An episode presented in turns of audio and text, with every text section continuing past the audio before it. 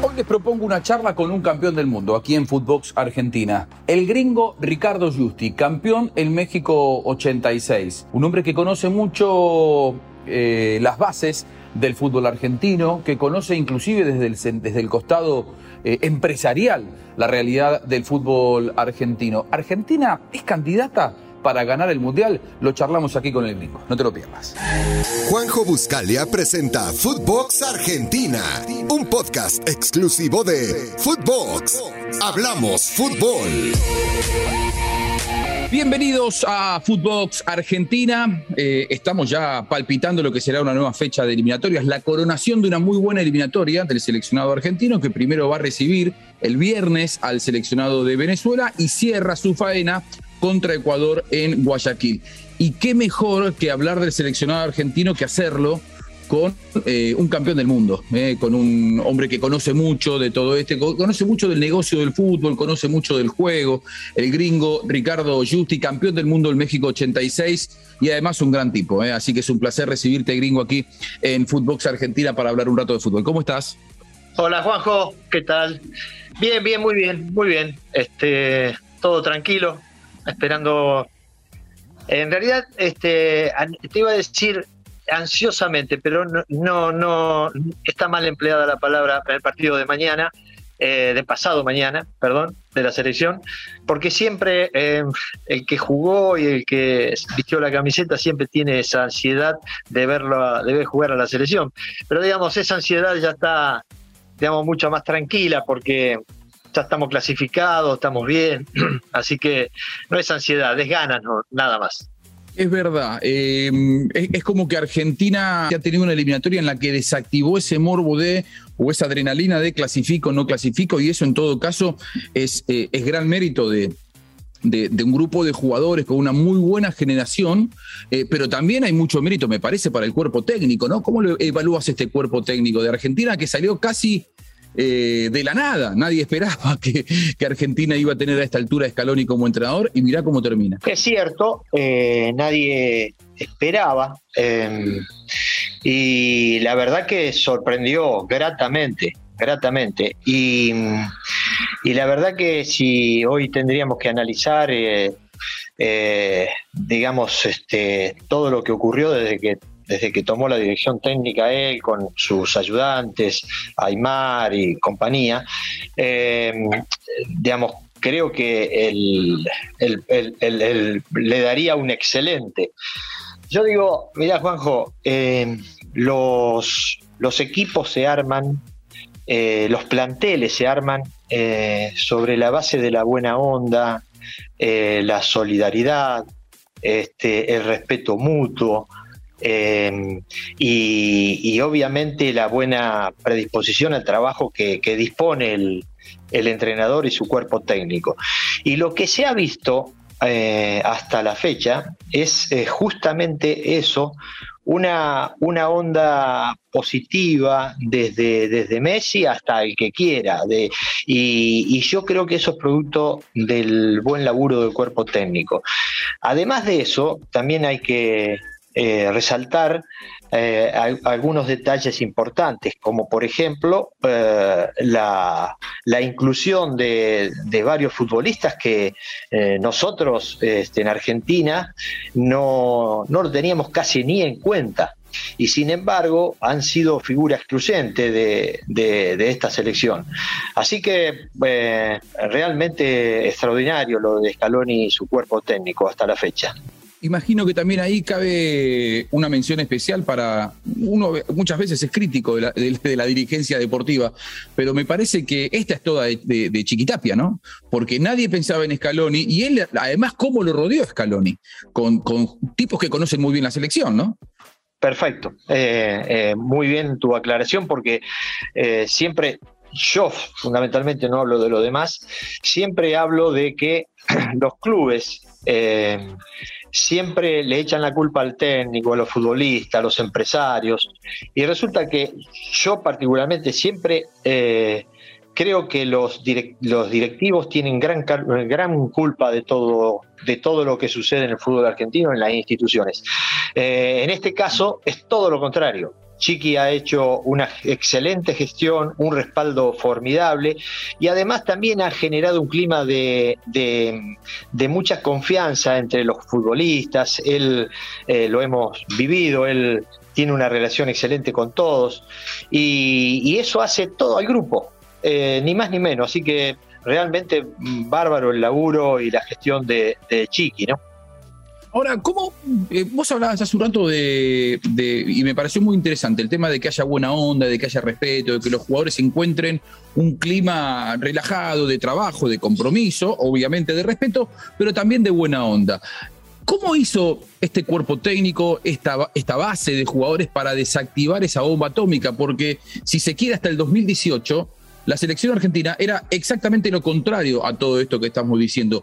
Y ahora veíamos en estas últimas horas la llegada de Messi la Argentina y vos lo veías con una cara de, relajo, de tranquilidad, después de venir de aquella olla de presión que es el PSG, después de la eliminación de la Champions, y vos decís, yo pensaba, ¿cómo hicieron para revertir todo eso? Porque creo que no fue solo la Copa América o la obtención de la Copa América. A mí me parece que esto ya venía revirtiéndose desde antes, ¿no? Sí, sí, Juanjo, desde, desde mucho antes.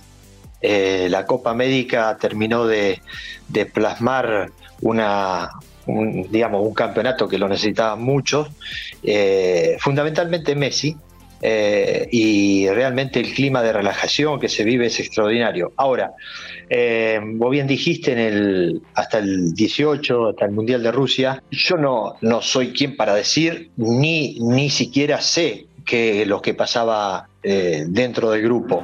Lo que, lo que, se, lo que no, se notaba eh, era que el grupo no estaba bien, eso es lo que se notaba. Y realmente hoy eh, es extraordinario ver la llegada de, del que sea, de cualquier jugador bien dijiste lo de Messi, ayer llegaron eh, Di María y, otros, y la verdad que el clima es, eh, es muy relajado, sonrisa, pero además en las, este, en las redes eh, se cargan entre ellos, se saludan entre ellos, bueno, cosa que no pasaba. Entonces, digamos, el, el, grupo es este, Juanjo, el grupo para, para lograr un, un este, algo, algo importante dentro del fútbol, eh, creo que es fundamental. Si el grupo no hay divisiones, eh, hay, hay miserias, eh, y además hay un cortocircuito con algunos con el técnico,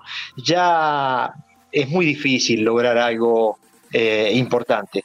Eh, aquí se ve todo lo contrario, se, va, se ve un clima de, euforia, de optimismo, de, de, buena onda.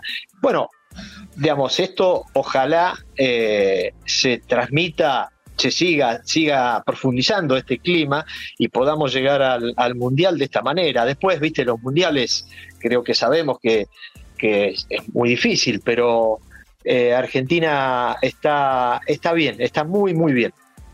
Ahí, eh, eh, me abriste la puerta de uno de los dos temas que me quedan pendientes. La última va a ser sobre todos estos chicos que aparecen eh, en esta convocatoria, siete chicos nuevos, pero la, dejo para el final. Vos dijiste el tema del Mundial, después en el Mundial veremos cómo te va porque hay que ver cómo está el grupo, es un mes de competencia, las lesiones, las suspensiones, hay un montón de imponderables. Ahora, el sorteo, ¿qué es lo que se viene en la próxima semana, el sorteo del Mundial. Algunos dicen para ser campeón hay que ganarle a todos. Eh, pero a mí, eh, no sé, si me das a elegir, creo que si Alemania, que te puede llegar a tocar en el grupo, porque hoy por hoy no sería cabeza de serie, si lo puedo dejar para más adelante, no lo quiero enfrentar, no quiero medirme con dos europeos en la misma zona. ¿Cómo, cómo la ves esa situación? ¿El, sorteo empieza a encaminarte un poco para el objetivo? A ver, este, eh, Juanjo, aquí no hay que ser, digamos, necios y, realmente no es lo mismo enfrentar eh, a, otro equipo que no sea un europeo. Yo no los quiero, o sea, yo quiero uno solo y nada más. Eh, porque, a ver, cuando uno arranca la, serie del Mundial, eh, es bueno, digamos, arrancar con equipos, con equipos de menor cuantía, de menor calidad técnica, menor calidad futbolística. Eh, Eh, y digamos, ya sabemos quiénes son los que, los que más, los más y los menos. Tal cual. Em, eh, aparece en esta nómina, en esta última convocatoria, siete nombres, los dos hijos de Carboni, el hijo de, Paz, este chico Lucas Romero y otros eh, tres chicos. en, en, la convocatoria, chicos que tienen entre 17 y 19 años, todos con una matriz en común que viven en Europa. Algunos ni siquiera nacieron en Argentina, pero son hijos de argentinos, por lo tanto podían ser convocados por otro seleccionado y por una labor de scouting se los, se los convocó para eh, poder tenerlo cerca y empezar a mostrar lo que es la realidad del fútbol argentino y que sea aspiracional, ¿no? que en el futuro ellos puedan elegir por el seleccionado argentino. ¿Cómo ves esa estrategia? Y vos como conocedor del fútbol juvenil que hay en Argentina, ¿esto es un recurso porque nos estamos quedando sin buenos futbolistas en el país?